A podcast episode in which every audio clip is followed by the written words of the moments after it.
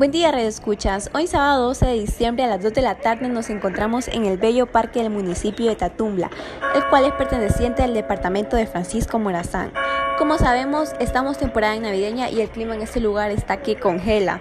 Nos encontramos a 14 grados centígrados, pero con una tacita de café y una rica semita de yema de Plaza Villota, les aseguro que se nos quita el frío. El pueblo también está lleno de luces navideñas y adornos. Veo dos reinos y un trineo de Santa Claus. Eso le da un toque aún más bonito.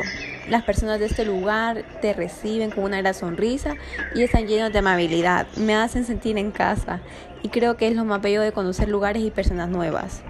Los invito a que vengan a visitar este encantador lugar, estoy segura que les encantará tanto como a mí. Desde el municipio de Tatumbla los saluda su corresponsal Abril Rodríguez.